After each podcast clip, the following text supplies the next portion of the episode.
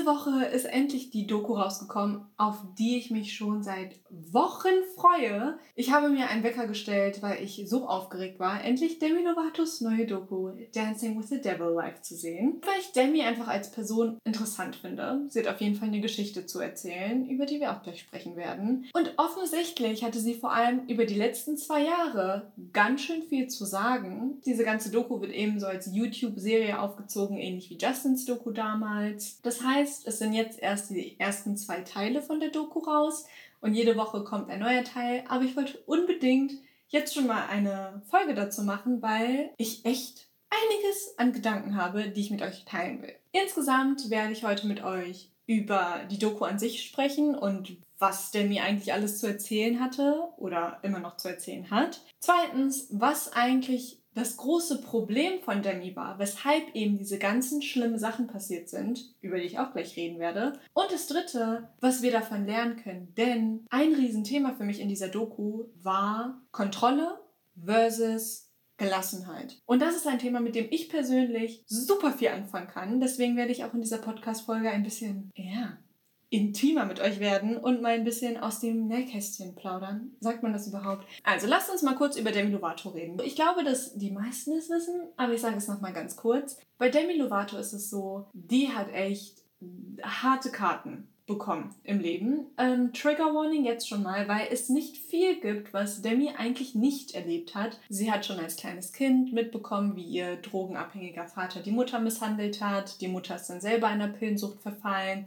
Sie selbst hat unglaublich früh angefangen mit einer Essstörung, weil sie gemobbt wurde, schon als kleines Kind zu Schönheitswettbewerben geschickt wurde. All das ging dann relativ schnell rüber zu einer Depression. Das hat sie auch schon in ihrer ersten Doku erzählt, dass sie schon als Kind Selbstmordgedanken hatte. Und das alles ist dann nochmal krasser geworden durch Disney, weil da einfach unglaublich viele Trigger vorhanden waren. Immer mehr Anforderungen an sie immer mehr Vergleiche zwischen ihr und anderen Frauen. Und was sie auch in den nächsten Folgen erzählen wird, sexueller Missbrauch. Sie hat schon sehr, sehr früh mit Drogen angefangen. Es ist immer krasser geworden, sodass sie irgendwann für sich selbst entschlossen hat, nach einem sehr, sehr langen Kampf mit immer wieder regelmäßigen Rückfällen, das war's. Und sie war dann auch sechs Jahre lang komplett nüchtern, wurde in der Zeit aber auch als bipolar diagnostiziert, also hat unglaublich viel schon durchgemacht in sehr, sehr jungen Jahren. Und dann hatte sie aber einen Rückfall. Dieser Rückfall war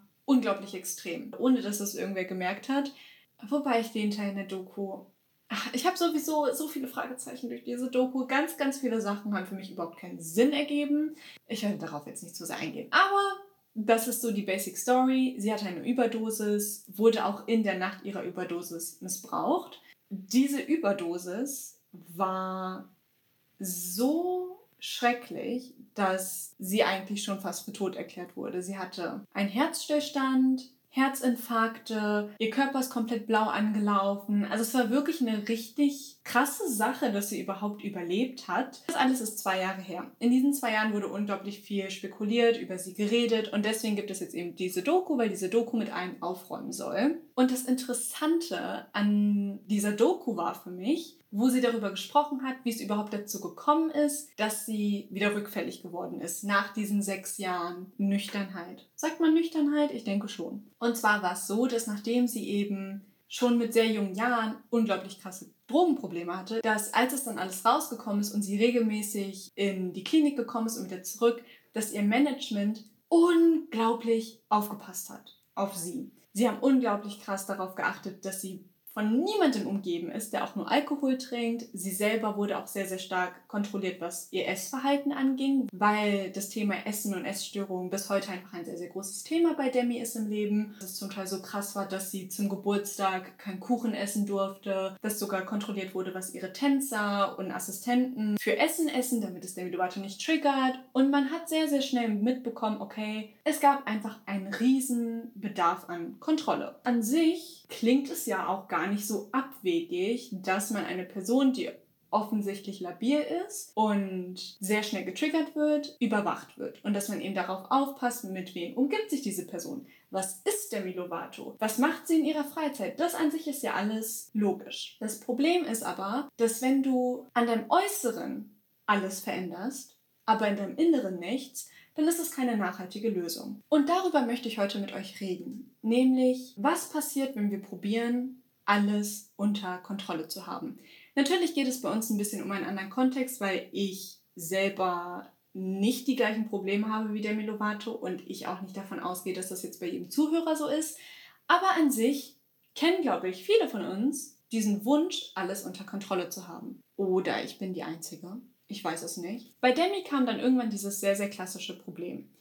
Wir probieren zwar alles irgendwie unter Kontrolle zu haben und da können noch so viele Experten mit an Bord sein, die darauf achten, dass diese Kontrolle auch weiterhin ausgeübt wird, dass alle Regeln eingehalten werden. Sie hat erzählt, ihr ganzes Umfeld bestand eigentlich nur aus Ernährungsberatern, Fitnesscoaches, Mental Coaches, also Leute, die darin ausgebildet sind, Regeln und Strukturen in dein Leben zu bringen. Und du kannst noch so tolle Experten bei dir an der Seite haben. Äußere Kontrolle wird niemals deine inneren Probleme lösen. Und das ist etwas, was ich erst seit neuestem sehr, sehr stark lerne. Und was ich an Demi Lovato's Doku einfach so krass gemerkt habe, Demis Essstörung geht nicht weg, indem man ihr nicht erlaubt, ein Schokomuffin zu essen. Demis Essstörung geht auch nicht weg, wenn sie nicht Süßes mehr sieht bei ihren Assistenten. Demis Essstörung geht weg, wenn man nicht alles Äußere verändert, sondern nach innen guckt. Und natürlich gibt es Trigger, auf jeden Fall. Aber eine nachhaltige Heilung geht nur von innen. Und das ist genau das, was bei Demi passiert ist. Sie hat selber gesagt, nach diesen sechs Jahren voller Kontrolle und Zwang und diesen Druck, den sie sich selber gegeben hat, weil alle Leute waren davon abhängig, dass sie keinen einzigen Fehltritt macht. Und natürlich reden wir hier nicht über einen kleinen Fehler. Wieder Drogen zu nehmen, nachdem man sechs Jahre nüchtern war, ist natürlich unglaublich gefährlich. Und man hat auch gesehen, was passiert ist, als sie alle Regeln über Bord geworfen hat. Aber wie kam es überhaupt dazu? Demi hat in ihrer Doku erklärt, dass sie für sich gelernt hat, wenn man eine Seite bei sich unterdrückt, dann kommt irgendwann der Punkt, wo alles aus ihr heraus explodiert. Und genauso war es mit ihren Suchtproblemen. Denn ihre ganzen Probleme hatte sie an sich gar nicht gelöst. Sie hatte unglaublich viel Wut in sich und Trauer und Druck und einfach Stress, weil sie sechs Jahre lang in diesem mentalen Gefängnis gelebt hat. Sie hat so lange probiert, alles zu kontrollieren und du kannst nicht kontrollieren, was in deiner Außenwelt passiert. Sie hat von einem bestimmten Moment erzählt, wo sie erfahren hat, dass ihr leiblicher Vater, der eben auch drogenabhängig war, gestorben ist. Und das hat sie komplett aufgewühlt. Das hat bei ihr so viel getriggert. Und genau das ist das, was ich meine. Denn du kannst noch so sehr versuchen, deinen Alltag zu kontrollieren. Das Leben spielt dabei nicht mit. Denn du kannst das Leben nicht vorhersehen. Das Leben wird immer wieder Sachen an deinen Kopf werfen, wo du dann überfordert bist, wenn du deine ganze Stabilität einfach nur auf Regeln und Kontrolle aufbaust. Denn Kontrolle funktioniert in diesem Leben nicht. Du kannst deinen Alltag nicht kontrollieren, du kannst dein Leben nicht kontrollieren und du kannst auch deine Gefühle nicht kontrollieren. Anstatt also zu versuchen, dein Leben unter Kontrolle zu haben, solltest du anfangen, nicht nach äußerer Stabilität zu schauen, sondern nach innerer Gelassenheit. Und das ist für mich so der Keypoint heute in diesem Podcast. Ich möchte mit euch darüber sprechen, dass ich glaube, dass richtige Heilung und Wachstum und Glück nicht darauf aufbaut, dass ihr euer Leben unter Kontrolle habt. Denn ihr werdet euer Leben niemals unter Kontrolle haben. Genauso wie Demi noch so sehr versuchen kann, mit 100 Coaches um sie herum diese ganzen Themen wie Essstörung und Drogen von ihr fernzuhalten, Tatsache ist aber, natürlich kann es passieren, dass sie durch Zufall, wie das auch bei ihr der Fall war, in den Drogendealer reinläuft. Oder dass mal jemand neben ihr Junkfood isst oder dass mal jemand ein Triggerthema anspricht. Natürlich sind diese Sachen nicht wünschenswert, aber du kannst es halt nicht kontrollieren. Was du aber lernen kannst, ist, eine Gelassenheit in dir zu entwickeln, dass du so ein bisschen wie auf so einer Welle reitest. Dass das Leben wie so ein Meer ist und egal was kommt, Du reitest einfach mit. Und ich weiß, es klingt mega esoterisch. Wenn wir das jetzt mal weniger abstrakt in diesem Drogenkontext sehen, weil wie gesagt, ich weiß jetzt nicht, wie viele von uns da relaten können, machen wir das mal einfach im Uni-Kontext. Das ist zum Beispiel so der Kontext, in dem ich mich befinde, weil ich ja studiere. Und bei mir ist es so, ich habe unglaublich viel zu tun. Ich habe meine Uni, ich habe meine Arbeit, ich habe aber auch Hobbys wie mein Podcast oder mein Rezeptblog. Ich mache nebenbei die Programmierakademie, versuche mir nebenbei ein Leben in Kopenhagen aufzubauen. Und diese ganzen Sachen verlangen Disziplin. Und Disziplin ist nichts anderes als Regeln. Disziplin bedeutet einfach nur versuchen, sich und seine Leistung und seine Produktivität an einem Tag zu kontrollieren. Wenn du zum Beispiel deine Sachen erledigst, bist du kurzfristig komplett befriedigt, weil du denkst, boah, dieser Tag war gut, ich habe alles unter Kontrolle. Ich schaffe die Sachen, die ich schaffen will. Aber was bedeutet das auch? Das bedeutet, dass wenn du den Tag mal nicht unter Kontrolle hast, weil zum Beispiel ruft eine Freundin an und ihr telefoniert drei Stunden oder du hast einfach extreme Kopfschmerzen und kannst an dem Tag nichts leisten oder das WLAN funktioniert nicht und deswegen kannst du deine Sachen nicht erledigen, wenn du plötzlich diese Kontrolle verlierst, bedeutet das, dass du damit auch dein Glück verlierst und du denkst, boah, der Tag war richtig scheiße. Ich habe überhaupt nichts hinbekommen. Und plötzlich kriegst du Panik. Oder das gleiche zählt im Dating Life. Du denkst, boah, es läuft dir richtig gut und wir lernen uns kennen und diese ganzen Sachen. Am nächsten Tag sagt er dir aber, ich kann mir das jetzt nicht vorstellen oder ich habe den Kopf dafür nicht oder ich bin zu busy. Und plötzlich verlierst du die Kontrolle und du kriegst Panik. Glück kommt von innen. Zufriedenheit kommt von innen. Frieden kommt von innen. Nämlich in der Sekunde, in der ihr merkt, ey, egal was passiert, ich bleibe gelassen. Und ich gehe mit dem Flow des Tages und ich koppel mich von diesen ganzen Regeln, die ich mir irgendwann mal ausgedacht habe und von diesen Vorstellungen, die eigentlich einfach nur wie so ein Gefängnis um mich herum sind. Und ich höre einfach auf, jeden Tag mit so krassen Erwartungen zu starten. In dem Moment befreit ihr euch. Und ich glaube, das war das Problem bei Demi. Sie ist jeden Tag aufgewacht mit Druck. Sie ist jeden Tag aufgewacht mit Regeln. Sie ist jeden Tag aufgewacht mit Erwartungen. Und das ist irgendwann einfach explodiert, weil es so nicht funktioniert. Ein Leben funktioniert nicht nach Regeln. Und diese ganzen Sachen, wo sie vielleicht am Anfang dachte, sie hat sie unter Kontrolle, guess what? Dann kommt der nächste Schicksalsschlag und du merkst, scheiße. Sie hat selber in der Doku Filmmaterial gezeigt von ihrer letzten Tour in diesen sechs Jahren, wo sie eigentlich nüchtern war.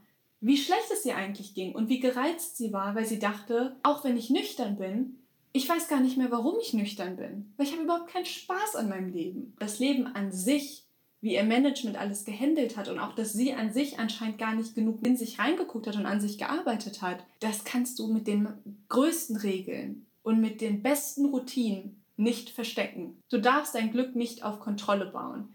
Du musst loslassen. Und das ist halt eine riesen Lektion, die ich für mich lernen musste, weil vor allem als ich jetzt mit meinem Master angefangen habe, jede Minute meines Tages war durchgetaktet. Einfach weil ich mir diese Aufgaben aufgebürgt habe.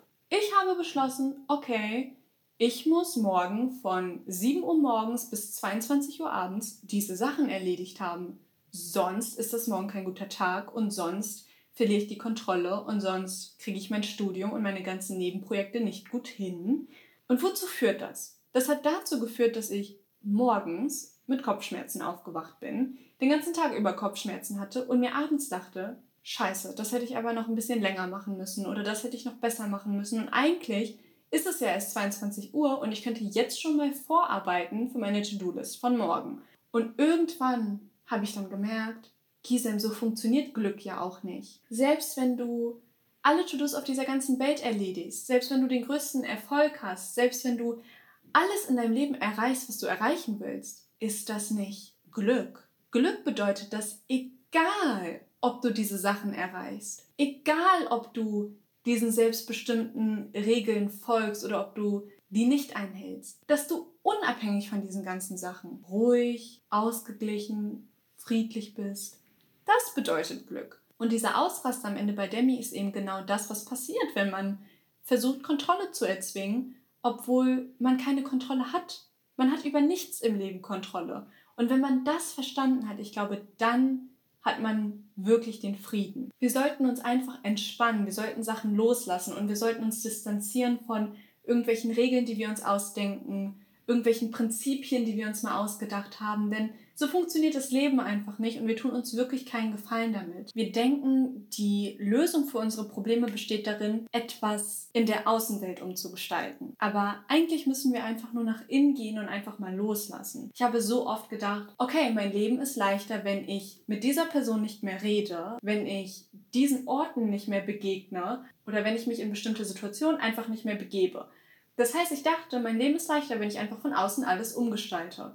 Und natürlich, wie gesagt, es gibt toxische Situationen, toxische Menschen, die muss man sich auch nicht antun.